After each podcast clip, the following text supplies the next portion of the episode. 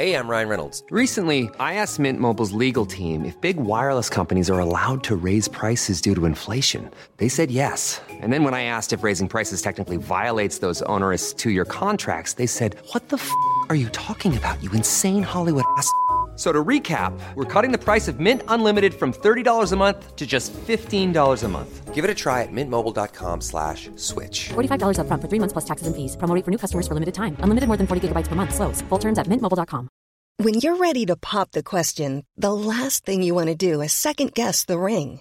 At Bluenile.com, you can design a one-of-a-kind ring with the ease and convenience of shopping online. Choose your diamond and setting. When you find the one, you'll get it delivered right to your door. Go to Bluenile.com and use promo code LISTEN to get $50 off your purchase of $500 or more. That's code LISTEN at Bluenile.com for $50 off your purchase. Bluenile.com code LISTEN.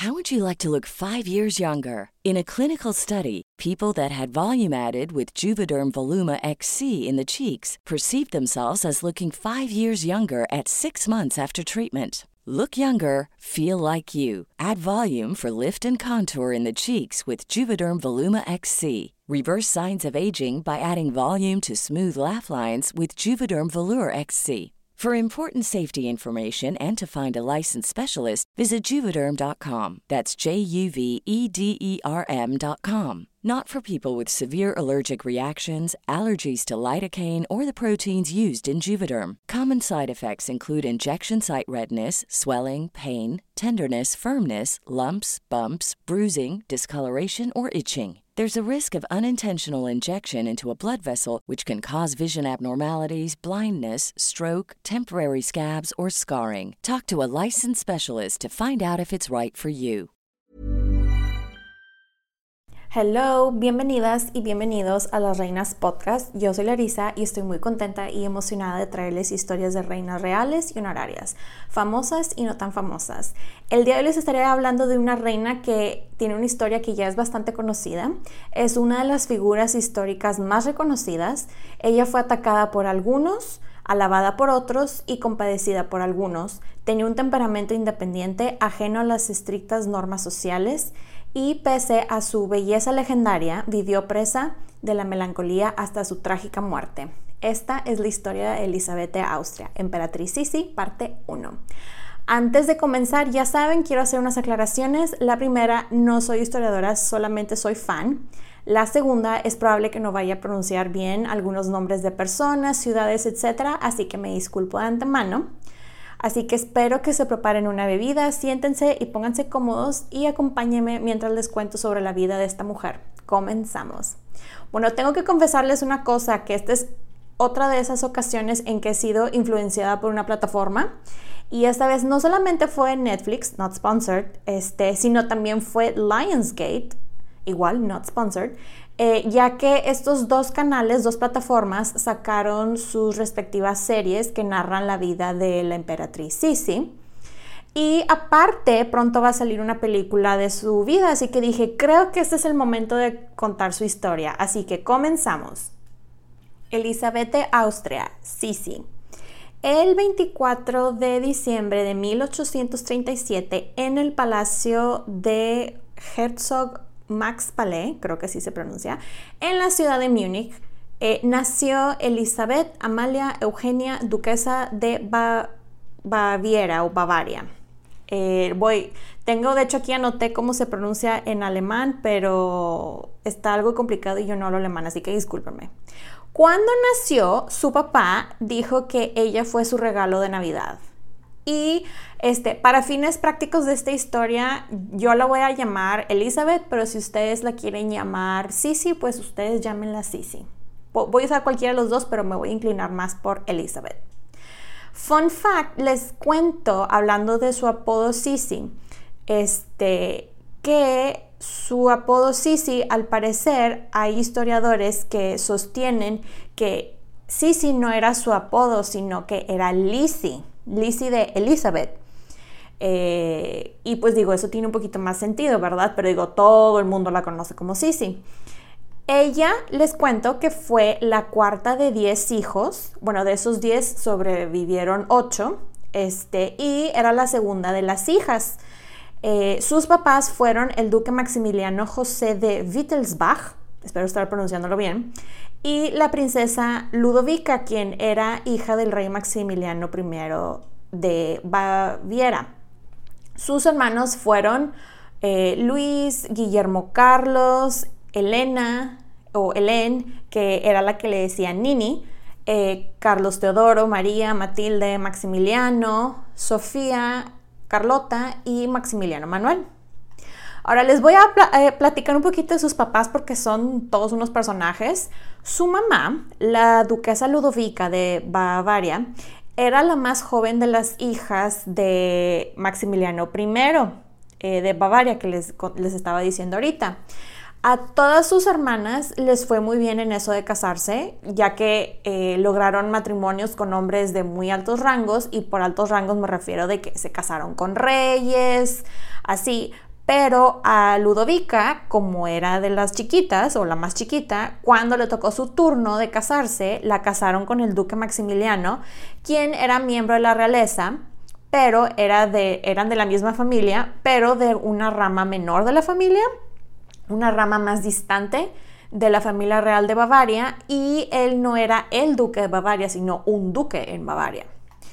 Eh, esto la verdad no le pareció a Ludovica, ya que ella se tomaba muy en serio eso de pertenecer a una casa real y su esposo era muy relajado con eso de ser parte de la realeza. Eran completos opuestos. Su papá, Maximiliano José eh, de Wittelsbach, era un señor bastante curioso y digo, para ser alguien de la realeza, era alguien muy open-minded para la época y bastante excéntrico y un alma libre. Excéntrico nivel que se subió hasta la punta de la pirámide, eh, una de las pirámides en el Cairo, Egipto, y se puso a cantar tipo yodel y adquirió, y lo digo entre comillas, ¿verdad?, antigüedades, momias, este, las cuales es muy probable que no las haya adquirido, sino simplemente robado.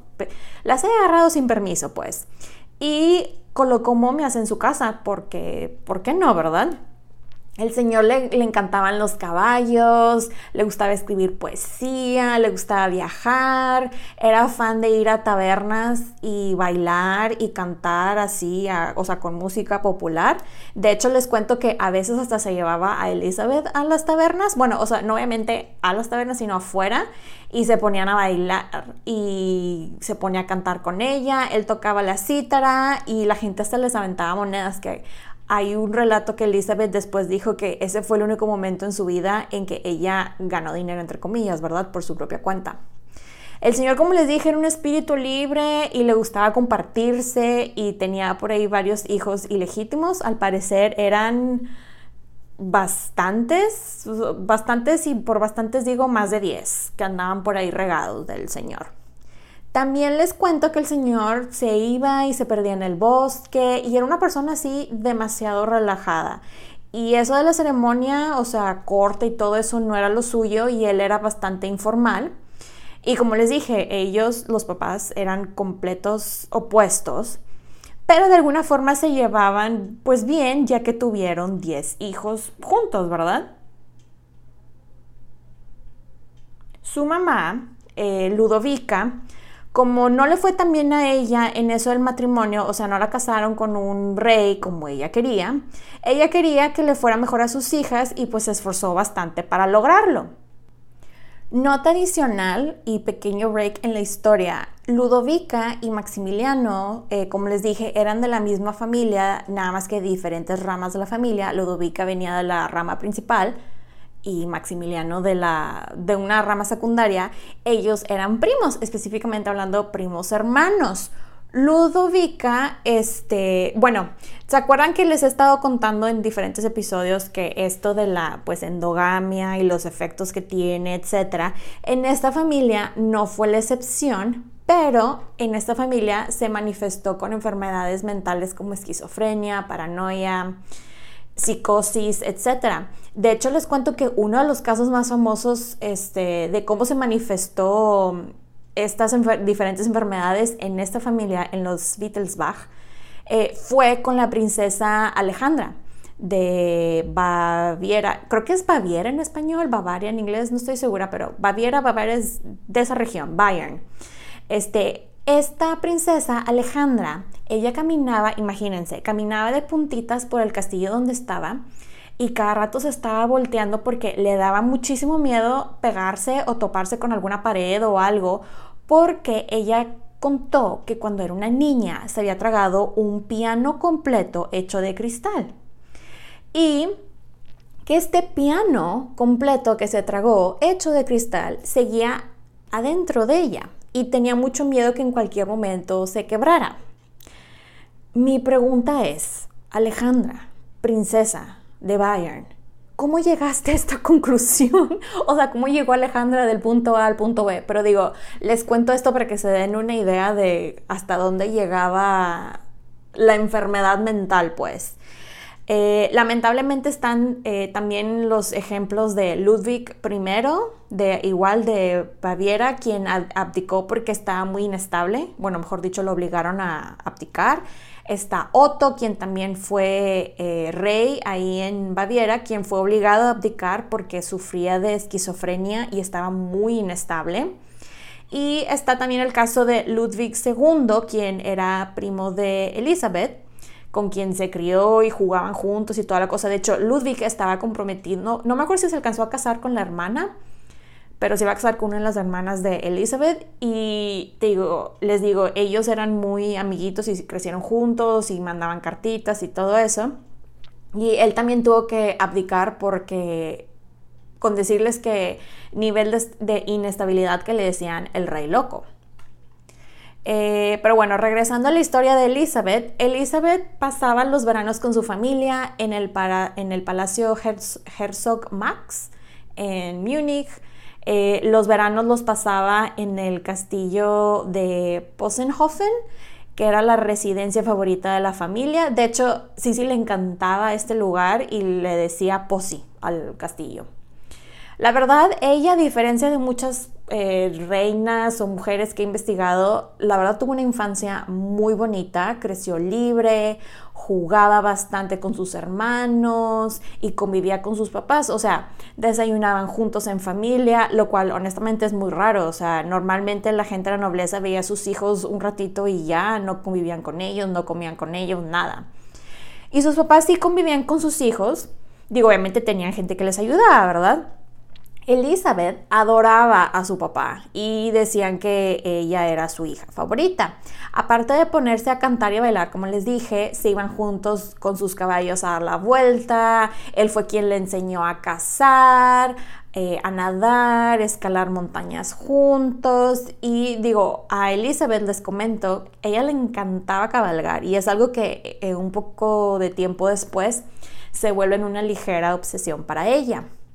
Elizabeth de niña, digamos que era algo así como tomboy, o sea, no tan femenina, porque le gustaba andar jugando eh, y llenándose de tierra y cuánta cosa, y ella era el opuesto completo a su hermana Elena, Elena, a quien le decían Nini. Nini era así que súper femenina, súper girly, bien religiosa y fue educada de una manera que pues era la candidata perfecta para un rey o en este caso para el emperador. Sí, sí, eh, aprendió, digamos, de su papá el hablar y convivir con todos. Ella era de esas personas que conocían a todos los sirvientes y les sacaba plática y se interesaba genuinamente por ellos y ellos en cambio pues la querían bastante. Ahora hablemos de su educación, porque ya saben que me gusta hablar de la educación de nuestras reinas. Pues Elizabeth fue educada en su casa por institutrices, lejos de la corte, como se acostumbraba eh, con mucha gente. Ella, como María Antonieta, pues no era una persona muy académica y este, como no se esperaba mucho de ella, la verdad, o sea, era así igual como María Antonieta, de que en vez de terminar sus lecciones era de que me puedo ir a jugar o cabalgar y era, ándale, vete, así. Ella al parecer nunca pudo dominar el francés, aunque sí lo sabía, pero nunca lo dominó al 100%. Y el francés, como sabemos, era el idioma de la realeza en esa época, pero sí pudo, a pesar de que le costó bastante, aprender inglés Eh, obviamente sabía hablar alemán, también eh, sabemos que no le gustaba la música, pero por ejemplo no era muy fan de tocar el piano, pero era, bueno, era muy buena para dibujar y la poesía le encantaba. De hecho, de chiquita era muy fan de los poemas de Heinrich Heine, creo que se pronuncia, y a ella le gustaba escribir poemas. Ella leía muchísimo, les cuento que le gustaba bastante la filosofía, la historia, literatura. Le gustaba traducir eh, a Shakespeare. Le gustaban mucho las obras de Byron, de George Sand y de Homero. De hecho, años después, en su villa Aquileón, eh, que está ubicada en la isla de Corfú, ella mandó a hacer unos frescos eh, inspirados en la Odisea. Obviamente digo, sabía hacer cosas como bordar y bailar y ese tipo de cosas que tienen que aprender todas las mujeres de la nobleza, aunque no le haya gustado, lo tenía que aprender. Y como les digo, la cosa es que no fueron muy estrictos con ella, ya que pues se esperaba que se iba a casar con alguien pues bastante X, ¿no? Insignificante, algún duque común. Entonces pues nunca fueron muy estrictos con ella en la parte de la educación. Hablemos un poquito de su personalidad y looks. Sabemos que era una persona bastante introvertida, era muy tímida. Desde niña, de hecho, ella sufría de depresión o periodos de depresión. Digo, nada así como que demasiado alarmante, pero sí lo sufría. Y dentro de lo que cabe, la verdad, era una niña muy linda, muy sencilla, muy amable. Ella de chiquita había sido rubia, pero este, luego se le fue oscureciendo un poquito el cabello hasta llegar a un como rubio oscuro café clarito y se lo dejó crecer eh, ya después como adulta. De hecho se lo dejó crecer ya de adulta eh, hasta sus tobillos. Ella medía 1,72, así que yo no sé ustedes, pero es demasiado cabello. Y como sabemos por todos los cuadros que hay de ella, ella pues era muy alta, para la época era muy delgada, blanca, en general era muy bonita y todo el mundo le decía todo el tiempo lo bonita que era, que esto también se convierte en una obsesión para ella, ¿no? El mantenerse así de bella. Voy a hacer una pequeña pausa en la historia de Elizabeth para hablar de su tía, la archiduquesa Sophie, y su hijo Franz Joseph, el emperador de Austria. Su tía, la archiduquesa, se casó con el segundo hijo del emperador, un hombre llamado Franz Karl. Franz Karl iba a heredar ya que su hermano estaba inestable mentalmente y era una persona como físicamente muy débil. Este, y Franz Karl, eh, él era sano y todo, pero así que digas tú como que muy inteligente, capaz de gobernar el imperio, pues la verdad no. Así que Sophie desde el principio fue de que este es el mayor de mis hijos, Franz Joseph, vamos a tratarlo como el heredero. Y se saltaron al papá para coronarlo a él. A Franz Joseph lo coronaron de adolescente a sus 18 años y pues dependía mucho de su mamá, pues ya que fue ella quien se sacrificó y le puso la corona y pues dependía también mucho de ella, ya que era una persona de carácter muy fuerte, era muy inteligente y era buenísima con las estrategias. De hecho, les cuento que a ella, a la archiduquesa Sofía, le decían el único hombre en el palacio imperial. Ese era su apodo para que se den una idea. Como les digo, ella era una mujer muy determinada. En cuanto su hijo eh, fue coronado emperador, ella puso slash implementó el famoso sistema Freiherr von Kuchbeck, algo así se debe pronunciar, disculpen, que según una pequeña investigación que hice, es un sistema que permitía a las ciudades un cierto grado de autonomía y autosuficiencia en asuntos legislativos, judiciales y ejecutivos, pero tenían que rendirle cuentas a un rey o en este caso emperador. El imperio en ese tiempo comprendía Austria, Hungría, Bohemia, Croacia, Eslavonia, eh, Dalmacia, Galicia, Lodomeria, Iliria y bueno, partes de Italia, Polonia, Ucrania, Alemania, etc. Para aquellos tiempos era eh, lo último que quedaba de los grandes imperios. Acuérdense que todavía estaba Rusia y la parte del imperio slash Commonwealth eh, inglés. Ya para estas alturas de la historia, Franz Joseph, el emperador, el hijo de Sophie, ya tenía sus 23 años y ella le urgía casarlo. Sophie estaba buscando la esposa a su hijo y al parecer mucha de la decisión, el peso de la decisión fue de la iglesia, ya que sí o sí tenía que ser católica la futura emperatriz, ya que para ellos como familia, o sea, ellos como familia eran católicos, por acá de que súper católicos hardcore. La iglesia vetó a varias de las candidatas que tenía Sofía en mente y digamos que pues reducía las opciones de novias que tenía para su hijo. Casi, casi eh, los del clero le dijeron a, la archiduquesa Sofía de que ya revisé tu lista de candidatas, te taché algunas, pero aquí, eh, de las que quedan de aquí, pues de aquí escoges, ¿ok? Y pues digamos que ella eligió a su sobrina Hélène, a la hermana, de la hija mayor de su hermana Ludovica, perdón, porque pues obvio hay que dejar toda la familia, ¿verdad? Yo creo que ella pensó, mis sobrinas, si alguna de ellas se casa con mi hijo, obviamente van a estar súper agradecidas conmigo por haberlas hecho emperatriz, así que tienen que hacer lo que yo les diga, ¿no? Yo creo que algo parecido, similar, pensó ella o pasó por su cabeza.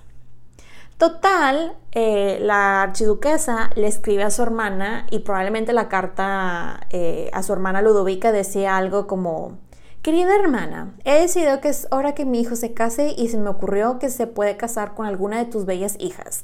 Quedo al pendiente de tu respuesta, exo exo Sophie, ¿no? Y Ludovica, su hermana, probablemente le contestó algo como, querida hermana, ¿cómo estás? Qué buena idea. Fíjate que tengo a una de mis hijas en mente, a mi bella hija Helen, a la que le decimos Nini. Ella es hermosa, inteligente, sabe sus modales y protocolo, es muy piadosa y obediente y sería una excelente esposa para tu hijo mi sobrino. Está nada de tener los herederos que el imperio necesita. ¿Qué opinas? Quedó pendiente tu respuesta, exo exo Ludovica. Yo creo que algo así fue como se pusieron de acuerdo, ¿no? La cosa es que con esto ya se arreglaron ellas, o mejor dicho, ya dijeron, vamos a empezar a planear la boda, ¿no? El evento. Entre el matrimonio entre Franz Joseph y Helen. Algo que no han dicho en las series eh, que hay ahorita, que hablan sobre la vida de Elizabeth, es que Franz Joseph eh, y, o sea, ya conocía a Len. Ellos realmente ya se conocían, nada más tenían tiempo que no se veían. Eh, al parecer ellos se crecieron en Múnich y luego después en Bad Ischl cuando estaban más chiquitos, más jóvenes.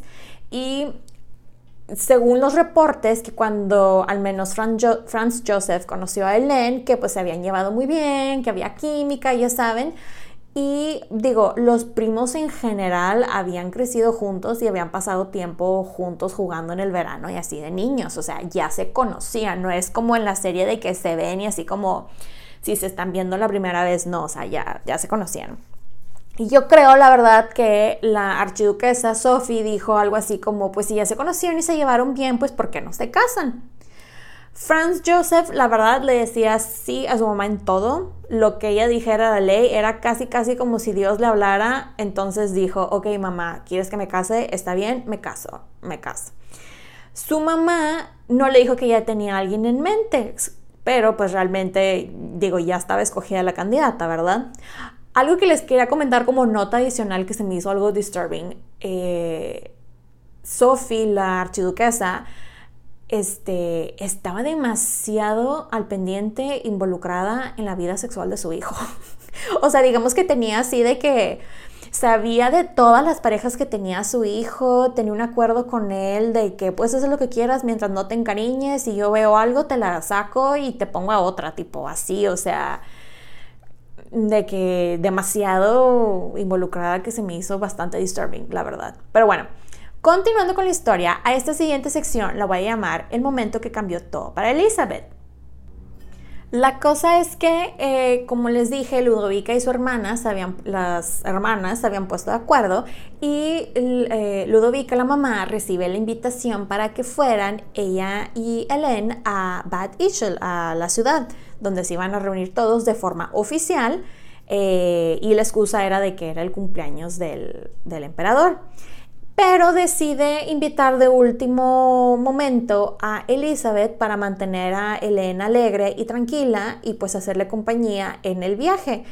Eh, Elizabeth, la verdad, no quería ir, pero dijo, bueno, pues es un viaje, hombre, vamos. Y ahí, pues, y digo, y aparte digo, si la mamá te dice, vas a este viaje, pues vas, ¿verdad? Porque eres una niña. Le dieron una orden y pues tenía que acatarla. Ellen, la hermana, ya iba lista, iba preparada, iba estudiada, ya conocía sus protocolos, etiqueta, bailes, árboles genealógicos y todo lo que necesita saber una emperatriz, ¿no? La mamá ya le había dicho, mira, yo creo que tu primo te va a pedir matrimonio, así que vamos a prepararnos. Y pues ella se preparó, la pobre Helen iba toda nerviosa, pero bueno.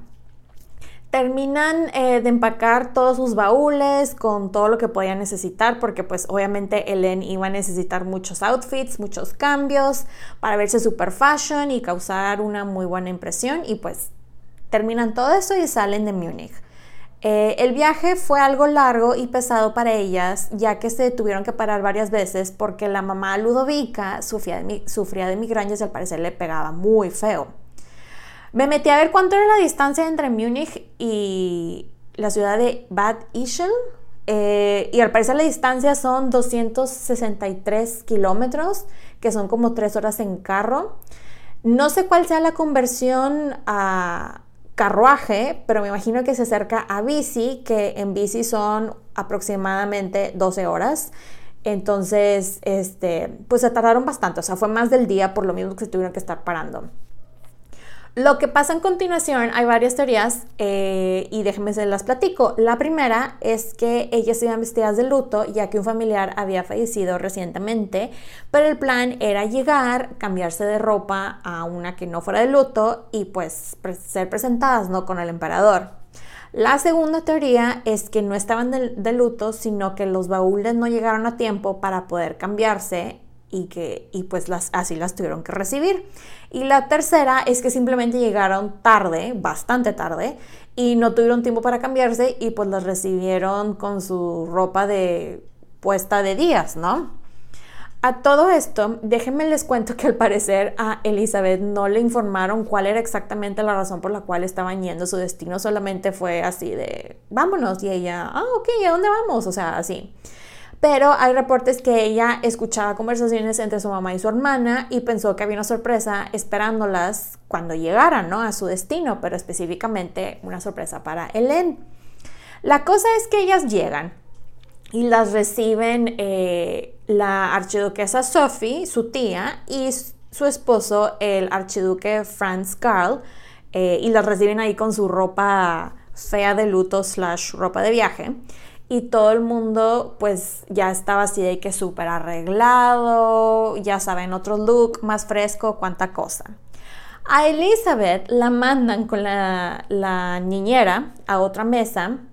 Este, hagan de cuenta, eh, hay una escena en una de las series que la mandan a la mesa de los niños. Bueno, hagan de cuenta así, de que la mandan a la mesa de los niños porque eh, la mamá no quería que le estorbara a su hermana o que la distrajera, porque pues ya la conocía su mamá, pero en la comida que organizaron las hermanas con Franz Joseph y Helen, eh, la mamá Ludovica le habla a Sisi y dicen que Franz Joseph escuchó la voz que se acercaba y la vio y fue así de que, wow, así imagínense la canción de Wham, la de tiri, así, o sea, él fue amor a primera vista, digo, él solito se enamoró, cabe aclarar, pero fue así de que OMG, digo, se enamoró de una niña de 15 años, pero él cayó así, ¡pum!, le dio el amor a todo lo que da.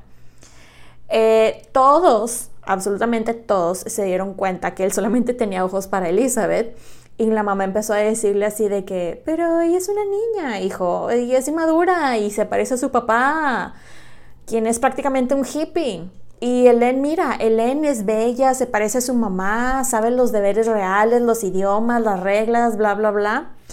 Y este, Franz Joseph termina diciéndole a su mamá, literal le da un ultimátum de que, mamá, si no me caso con ella, no me caso mamá, tú decides. Y Sophie, su mamá, no le quedó de otra, aunque estaba que se moría del coraje, y dobló las manos y dijo, ok, Franz Joseph, ella será tu esposa si tú así lo deseas. La cosa es que Franz Joseph anunció el compromiso y Elizabeth probablemente pensó así de, ¿what? ¿Yo?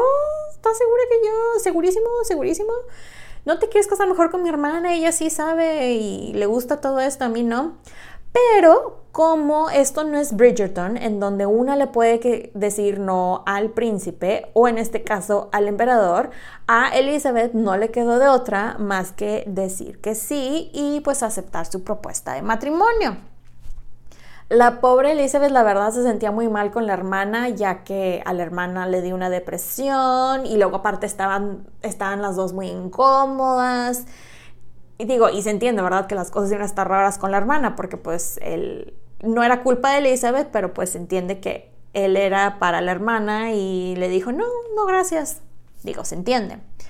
Total, terminan pasando un mes juntos en donde eh, Elizabeth y Franz Joseph se iban a cabalgar y cosas por el estilo, para conocerse pues. Y la verdad, yo no creo que ella se haya enamorado de él, o sea, yo creo que le caía muy bien, pero ella la verdad estaba demasiado nerviosa y ansiosa porque no le gustaba ser el centro de atención y ahora todo el mundo la estaba viendo, veía todo lo que hacía, con decirles que la pobre ni siquiera quería comer del nervio que sentía. De hecho, ella escribió en su diario, si tan solo el emperador no fuera el emperador. Y este, él todo ese tiempo le estaba mandando y mandando regalos y ella tenía que estar recibiendo a gente que la iban a felicitar y ella lo único que quería hacer era no estar ahí. Se regresan a su casa en Múnich, donde la meten acá un bootcamp intensivo, ultra plus, todo de cómo ser emperatriz, en donde le enseñaron todo lo que la hermana pues tardó años en aprender prácticamente, ¿no? De pero pues llegó el día y se tuvo que despedir de su casa, familia, caballos, perros, etc. En el viaje a Viena, su prometido estaba tan emocionado por su llegada que mandó decorarle el barco que le iba a llevar un cierto tramo con miles de flores y cuánta cosa. Total, Elizabeth llegó a Viena con sus dos papás y su hermana Hélène eh, donde nunca la dejaban sola y todo esto la abrumaba tanto que ella estaba llorando todo el tiempo. Eh, obviamente para casarse tenían eh, que conseguir la bula papal porque pues eran primos hermanos y si no se acuerdan que es una bula papal, este es el papel que daba el papa después de una módica cantidad que básicamente decía que les daba permiso de casarse aunque eran primos. Y ya con esto listo, ahora sí viene lo bueno, el día de la boda. Pues llega el esperado día de la boda, que fue el 24 de abril de 1854 y fue un evento. O sea, su vestido de, del cual les eh, platico que han hecho bastantes réplicas, es muy probable que haya tenido varios cambios el mero día, pero bueno, el vestido era de seda blanca con hilos de oro y plata. Al parecer estos, estos hilos estaban bordando como unas estrellas, una cosa así. Traía una mantilla bordada con oro y la cola del vestido, la verdad, está hermosa. Ahí les voy a poner fotos, no se preocupen. Eh, traía un velo hecho con el encaje más fino de Bruselas y estaba siendo sujetado por un broche de diamantes. Aparte traía una como diadema tiara de diamantes que estaba muy pesada, que era un regalo de su tía suegra, que ella usó el día de su boda. Ella traía, el, traía en su cabello eh, recogido un peinado muy bonito y traía unas ramitas de flores de mirtala y en su cuello traía un collar eh, de diamantes. Y luego, así, imagínense la escena en una película de Disney o alguna de las bodas del, por ejemplo, del ahora príncipe de Gales o del, de su hermano, el ex príncipe duque, eh, que llegó acá por ella un carruaje que era un carruaje así de las ocasiones especiales, ya que este carruaje era de vidrio y oro para llegar, llevarla a la iglesia de los agustinos. El carruaje traía así de que ocho caballos blancos con su, no sé cómo se dice, pero la como ropa que le ponen a los caballos estaba súper fancy, bordada con hilo de oro. La gente llevaba horas haciendo fila en las calles para poder verla en su camino y estaban grite y grite su nombre y Elizabeth estaba así de que tan abrumada la pobre en su carruaje de cristal que empezó a llorar. Ya para cuando llegó a la, a la iglesia, que de hecho era una distancia muy corta, pero por toda la gente que estaba ahí se tardaron muchísimo en llegar. Total, ya cuando llegó y se baja del carruaje, pues ya tenía sus lágrimas secas, ¿verdad? Guapísima, con su vestido y diamantes y toda la cosa. Ya da el sí y se convierte en emperatriz consorte de Austria, eh, reina de Hungría, Bohemia, Croacia y Eslovenia, Dalmacia, Galicia, Lodomeria e Iliria. Y digo, la parte de reina de Hungría oficialmente es después, este, pero digo, es uno de los tantos títulos que tenía. Su noche de bodas estuvo interesante ya que nada pasó y al parecer nada pasó eh, por unos días y cuando por fin consumaron su matrimonio, todo el mundo tenía opiniones y comentarios al respecto y ella estaba increíblemente incómoda con todo lo que contaban sobre su vida. Digo, se entiende, ya para esas alturas ella era una niña de 16 años, ¿verdad? Muy madura para sus 16 años. Eh, la luna de miel duró, la verdad, unos días y su ahora esposo tiene que ocuparse del reino, ya que, pues, como vieron en las diferentes series, digo, no voy a entrar eh, a profundidad en los temas políticos, pero pues hay revoluciones, gente que se quería independizar, batallas, guerras que estaban empezando, acabando, etc. Entonces, y ellos como familia querían continuar con su monarquía absoluta, lo cual yo digo, hello, no vieron ni aprendieron nada de lo que le pasó a Francia a uno de los miembros de su propia familia. Pero bueno, continuando con la historia de Elizabeth, pues se va al palacio y trata de adaptarse a la rígida vida de la corte de Viena y la verdad no logra hacerlo, todo el mundo la veía, la criticaba y por más que ella hacía o trataba de hacer, absolutamente todo lo que hacía estaba mal y nunca era suficiente y ella estaba demasiado abrumada.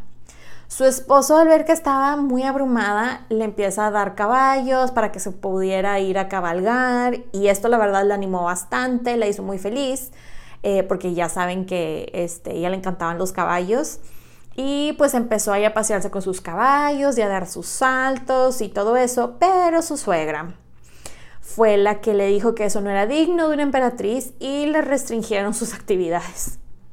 Su suegra, la verdad, era una monster-in-law. Era la suegra de las pesadillas de cualquier mujer, honestamente. La criticaba por todo, o sea, hasta le criticaba y se reía de sus dientes, eh, del color de sus dientes. Al parecer como que ella de niña tuvo una enfermedad y el tratamiento tenía que tomar algo que le manchó un poquito los dientes y por eso los tenía así.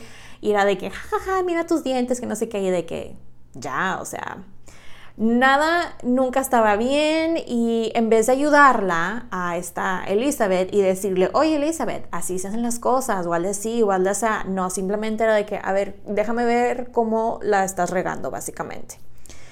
Y en general estaba demasiado involucrada en su vida que la asfixiaban todas sus ladies in waiting, las de Elizabeth, eh, la archiduquesa eh, Sophie las regresó y le puso las de ellas para que ella pudiera controlar obviamente todo lo que hacía, decía, cartas que mandaba, todo, o sea, cualquier cosa, a ella le iba a llegar el chisme luego, luego. Y pues esto la verdad aisló aún más a Elizabeth.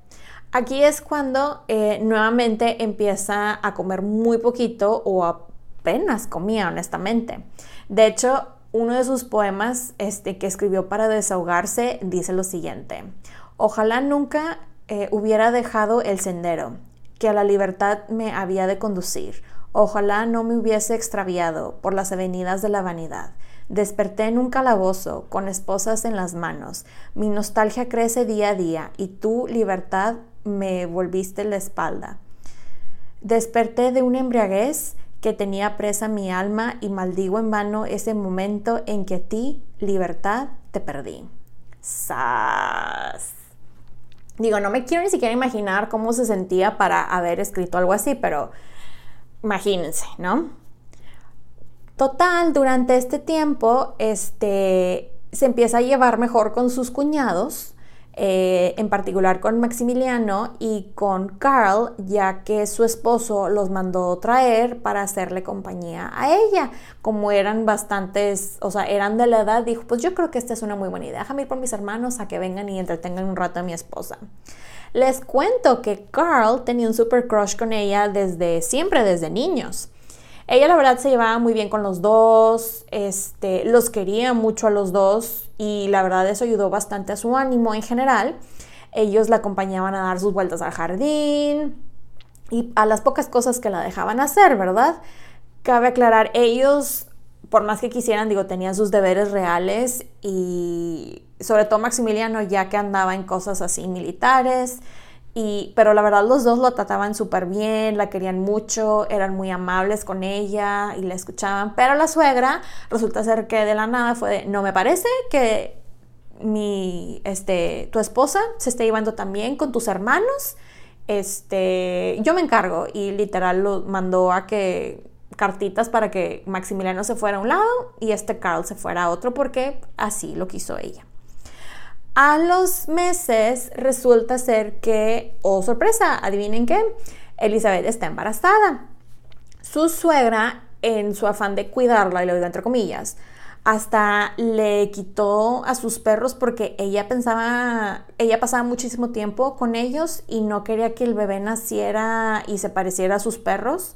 Al parecer esta era una superstición de que si estás tú embarazada, tipo de la época, ¿verdad? Que si una mujer está embarazada y veía por ejemplo, mucho a un perro o a un gato, el bebé se iba a parecer al perro o al gato. Lo cual digo yo, ¿de dónde sacan esto? Eh, no la dejaba caminar con tacones porque el bebé podía nacer visco. Ok. Y pues bueno, pasaron los meses y llegó el momento del parto y déjenme les platico que su esposo Franz Joseph estuvo presente en el parto y hasta le agarró la mano, le daba besitos en la frente y cuánta cosa, le echó porras. ¿Y por qué les comento esto? Porque la verdad, una, es muy raro que un hombre estuviera presente y sobre todo eh, un hombre de la realeza que esté presente en un parto. Pero bueno, ya el 5 eh, de marzo de 1855 nace su hija a quien llaman Sophie Frederique Dorothea María Josefa, algo así creo que se pronuncia a.k.a. Eh, Sofía Federica Dorotea María Josefa de Austria. Ella y Franz, la verdad, estaban muy felices, este, pero todo el mundo estaba súper decepcionados porque pues era una niña, aunque están alegres porque pues vieron que ella sí podía tener hijos y que sobrevivió el parto, pero su suegra, la verdad, se la bañó. Literal nace de que hay que bautizar a la niña de ella, se lleva a la niña le pone su nombre. De hecho, Sophie, Federica, Dorotea eh, son nombres de literal tal cual de ella. Este, y la manda a bautizar. O sea, ella ni siquiera no tuvo ni voz ni voto sobre el nombre de su hija. Y prácticamente no tenía permiso de ver a su propia hija. Sophie, su suegra, le estableció un horario para ver a su hija o sea, Elizabeth iba con Franz Joseph así de que, oye, ¿qué onda con tu mamá? O sea, ¿por qué no me deja ver a mi hija? Ni oportunidad tuve de escoger un nombre para ella y ahora esto. Y él tratando de mediar la situación probablemente le contestó algo así como, bueno, mi amor, mira, ella tiene más experiencia con eso de ser mamá, ella sabe más, bla, bla, bla. Total, pasan los meses y adivinen qué. Pues resulta ser que esta Elizabeth nuevamente está embarazada y el 12 de julio de 1856 nace su segundo, bebé, su segundo bebé y, oh sorpresa, es niña.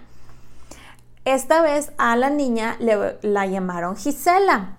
Eh, aquí pasó prácticamente lo mismo que con Sophie, de que nació, la suegra la agarró, se la llevó, le puso el nombre que quiso y la bautizó sin avisarle y casi no la dejaban verla. Al parecer les cuento como nota adicional que en el certificado de nacimiento de su hija Gisela, eh, su nombre lo escribían con dos L's, pero Gisela siempre escribió su nombre con una L y este nombre era de una princesa que fue la primer eh, reina de eh, Baviera, una cosa así, tipo años, siglos antes.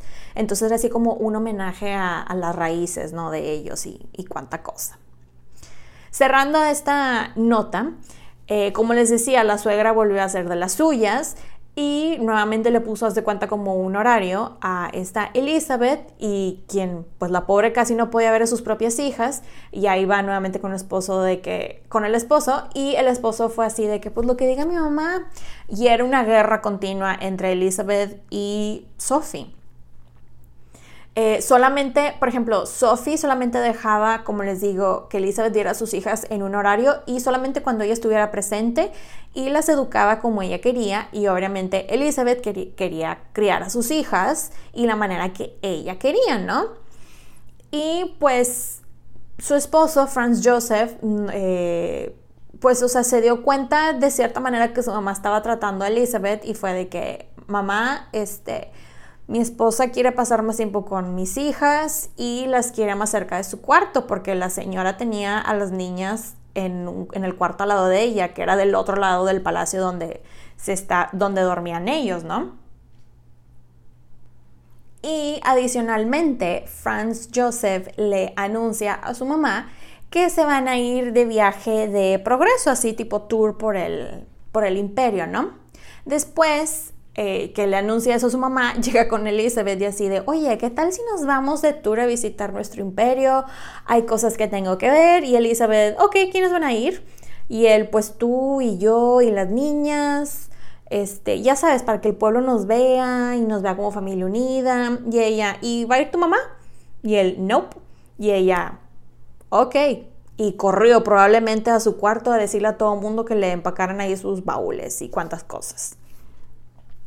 Y pues en 1857 se van y la verdad este viaje le ayudó bastante el estar lejos de su suegra, lejos de la corte, su salud física, mental, ánimo, todo mejoró y logró pasar tiempo con sus hijas y su esposo.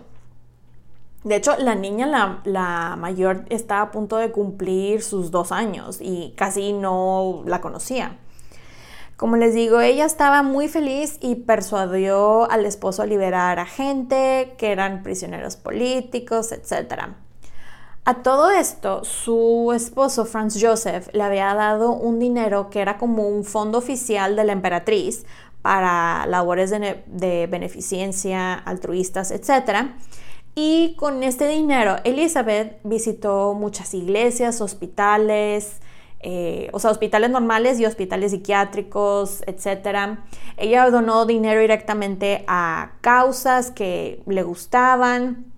De hecho, les cuento que ella se quedaba un rato en los hospitales y convivía con los enfermos, con los soldados heridos y hasta los ayudaba si podía. Digo, obviamente no, le, no la iban a poner a hacer cirugías o en un área de cuarentena, pero pues sí podía pasar benditas, cosas por el estilo la gente, o sea, el pueblo en sí estaba así de que, OMG, wow, aparte de bella nuestra emperatriz, este, le importamos, ¿no? Y este, esto era algo que la verdad nunca se había visto de miembros de la realeza, ya que la gente de la realeza como que antes tenían un estatus así de intocables y cuánta cosa, y ella pues empezó a hablar con gente, ¿no? Y los hizo sentir que importaban. Y conforme pues avanzaban en su progreso, los recibían con mejor cara y todo gracias al carisma de Elizabeth, que fue una súper buena y positiva campaña de PR, honestamente, para su esposo.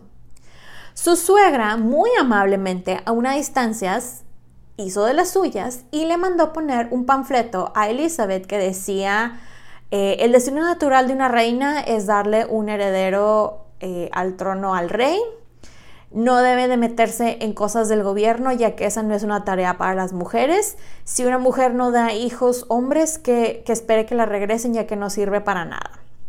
Lo cual yo digo, ¿qué onda con esta mujer? Una, que las mujeres no deben de meterse en el gobierno. Hello, no quiero un espejo, señora.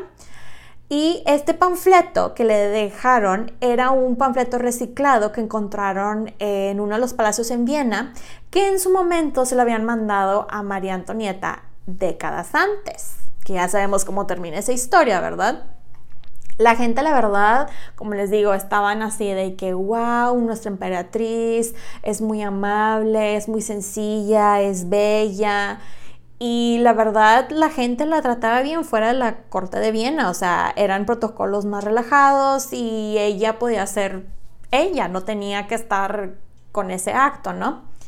Llegan a Hungría y ella se enamoró del país y de su cultura y su gente eh, y ellos se enamoraron de ella al grado que ella empezó también a aprender húngaro y eh, los húngaros así de wow. Y ella era bastante simpatizante de la causa de ellos, la democracia, ya que, digamos, Elizabeth, como su papá, era una monarca bastante open-minded. A todo esto, durante una de las partes de su gira por el imperio, ellos mandaron a sus hijas de regreso a Viena pero en ese inter, o sea, cuando estaban en Hungría, les llega la noticia que sus hijas estaban enfermas. Al parecer, esta enfermedad era tifus. Corren a Viena y eh, alcanzan a despedirse de Sophie, ya que ella, este, literal, pasan unas horas con Sophie antes de que muriera y la pobre Sophie, su hija la mayor, muere en los brazos de su mamá. Este. Gisela eh, sí se logró recuperar y bastante rápido de la enfermedad. Pues su alegría y entusiasmo, la verdad, no fueron, eh, se le fueron por completo y entró en una gran depresión por la muerte de su hija. Bajó mucho de peso ya que prácticamente no comía, estaba increíblemente pálida, se encerró en su cuarto y no salía, no veía a nadie, estaba inconsolable, lo cual pues me imagino, o sea que me imagino que se puede poner cualquier persona que pierde un hijo. Agréguenle aparte el hecho de que ella tenía una predisposición genética muy dominante en su familia. Su suegra, Sophie, en vez de llevar el luto con ella, de acompañarla eh, con el dolor que sentía, le echó la culpa de que la niña había muerto porque algo no hizo o algo hizo mal. De hecho, le dijo que la muerte de Sophie era un castigo de Dios por su soberbia. Así le dijo. A lo cual, si hubiera una máquina en el tiempo, yo tomaría ese viaje y le diría, señora, le voy a decir dos cosas. La primera, no sea cruel. Y la segunda, Usted vive en el siglo XIX, la gente todavía muere por cualquier cosa porque aún no inventan antibióticos, entre otras tantas cosas. Pero bueno. Esta Elizabeth, cuando llegaba a salir de su cuarto, se iba a cabalgar por horas. Pero no estoy hablando de dos horas, no, aquí estoy hablando de que 12 horas. Y es un ejercicio, o sea, es un súper ejercicio y no comía o casi no comía, que aquí es cuando empieza a desarrollar su anorexia. A los meses de todo esto se vuelve a embarazar y el 21 de agosto de 1858 nace su hijo Rudolf von Osterich-Ungar, que creo que espero haberlo medio pronunciado decentemente. En español es Rodolfo de Austria, básicamente. Y ya con esto por fin le dio al imperio el heredero que tanto deseaban. Su esposo estaba que no cabía la felicidad. Ella obviamente estaba súper feliz, sobre todo por el hecho de que, ya había cumplido con su deber. Algo que no comentan eh, mucho de Elizabeth es que a ella no le gustaba estar embarazada. Así de que cuando nació el niño, el esposo quiso ir nuevamente a su cuarto y ella fue así de, nope. Esta fábrica por el momento ha sido cerrada hasta nuevo aviso, mi cuerpo tiene que descansar, pero tú ten las amantes que quieras, por mí no hay problema, yo te apoyo. Y de hecho incluso hasta le dio el visto bueno eh, de las amantes, sobre todo tiempo después. La gente obviamente en la corte estaban escandalizados y lo que le sigue porque le cerró la puerta, las puertas, ¿verdad? A su esposo pero este, como a él le dieron permiso de tener a otras y aparte él quería mucho a su esposa que pues iba a respetar lo que ella quería, ¿no? Su suegra obviamente volvió a hacer de las suyas con eso de quitarle sus hijos y aunque ella, eh, como ya le había dado el heredero al, al emperador, digamos que tenía un poco más poder, Aquí empiezan nuevamente los pleitos entre ellas por la crianza y la custodia de los niños. Al parecer, eh, Rodolfo, su hijo, era como que nació algo débil y una de las nodrizas en la noche como que sacaba el niño a escondidas y se lo daba a Elizabeth para que lo pudiera amamantar y con eso fue que pudo recuperar peso y, cuánta cosa, o sea, pero ese nivel de que tenía que estar escondidas porque no, no tenía permitido ver a sus propios hijos. Pero bueno, aquí en este tiempo es cuando lamentablemente ella se vuelve obsesiva con su apariencia. Si de por sí ya hacía bastante ejercicio y casi no comía, eh, la cosa es que aquí es cuando empieza a llevar las cosas a un extremo. Aquí también es cuando, eh, como una manera de lidiar con lo que le estaba pasando, empieza a fumar, pero fumaba en exceso, que este era un hábito que yo creo que de todas las cosas que hacían enfurecer a su suegra Sophie, este era el hábito que más así le daba, ¿me entienden? Este, y ella de que deja de hacerlo, esto es cero femenino, y ella me vale. Eh, con decirles que esta Elizabeth tenía eh, básculas ubicadas en todos sus palacios, en donde se pesaba múltiples veces al día, se medía múltiples veces al día. Si se pasaba de sus 50 kilos, hacía un ayuno extremo, pero extremo de que no comía prácticamente nada. Como les dije, hacía mucho ejercicio, cabalgaba en exceso. Eh, y también en sus palacios instaló el equivalente de un gym para poder moverse y mantenerse fit y hacer como eh, ejercicios tipo aerobics, cosas así. Porque les digo, ella estaba así demasiado obsesionada con su apariencia. Como les dije, ella medía 1,72 y pesaba 50 kilos y su cintura medía 40 centímetros, para que se den una idea. Según una breve investigación que hice en el internet, el peso saludable promedio de una mujer de esa estatura es aproximadamente entre 59 y 66 kilos, lo cual significa que ella la verdad estaba muy delgada. De hecho, hasta el esposo le decía de que, oye, no me gustan tan delgaditas y ella, no me importa, don't care. Esto, todas estas medidas tan extremas que tomaba para mantenerse delgada y la fumadera y todo, le empezó a afectar muchísimo en su salud y empezó a padecer de un eh, insomnio, le daban ataques de ansiedad bastante severos y eh, mucha gente pensaba que estaba, o sea, que tenía anemia, lo cual pues no descartaría yo porque casi no comía, ¿verdad? ¿Y cómo vas a curarte de una anemia si no, no comes? Deja tú comer bien, no comes. Y empezó a tener síntomas que ella pensaba que era una cistitis, pero adivinen qué, resulta ser que no era una cistitis, era gonorrea, que el esposo le contagió. La cosa es que la vio un doctor y le dijo, capaz si lo que necesitas es un cambio de aire, ya sabes, relajarte, descansar y pues ya con eso se te quita todo lo que tienes, ¿no? Y ella, un viaje, yo, claro, me urgen unas vacaciones y eligió la isla de Madeira para descansar. En la corte dijeron que la razón por la cual se iba la emperatriz de vacaciones era para descansar porque tenía que recuperarse de tuberculosis. Todo el mundo de la realeza le empezó a mandar el equivalente a tarjetitas de esas de Get well soon, recupérate pronto, ¿no?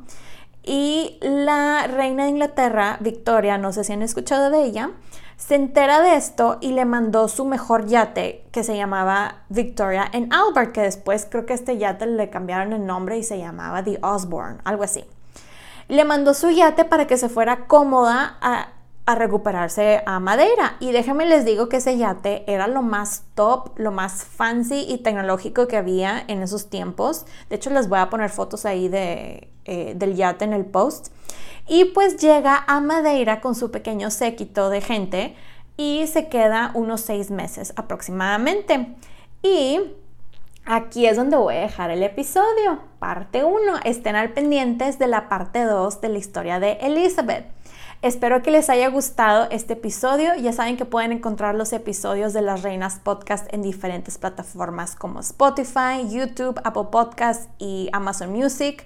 También están mis diferentes redes sociales como arroba las reinas podcast para Facebook e Instagram y arroba las reinas pod en Twitter.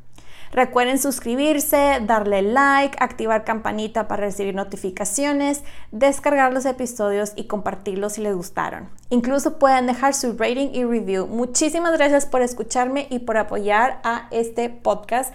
Nos escuchamos pronto. Bye.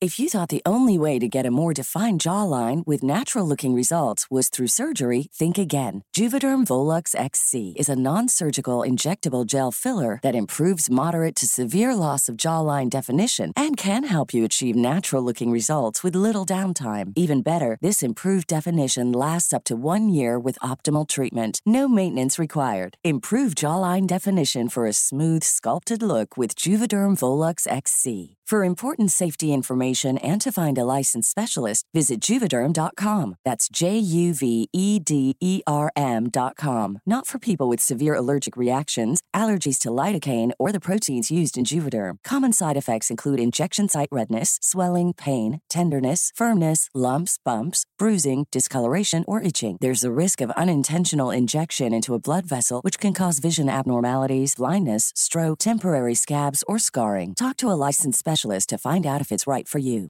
Hey, folks, I'm Mark Marin from the WTF Podcast, and this episode is brought to you by Kleenex Ultra Soft Tissues, your ally to help tackle your allergy symptoms this season. I love the change of seasons, but nobody loves pollen and all those other things floating in the air that make you sneeze during this nice weather. Kleenex Ultra Soft Tissues are hypoallergenic and allergist approved, so fight back against watery eyes and runny noses without worrying about irritating your skin. For this allergy season, grab Kleenex and face allergies head on. Hi, this is Paige from Giggly Squad, and I want to talk to you about Splash Refresher and my water intake. Okay, so you guys obviously know that I'm a hydrated girly, but sometimes when you drink that much water, it starts to just taste bland, and you're just like, I need something to spice it up. That's why I love Splash Refresher.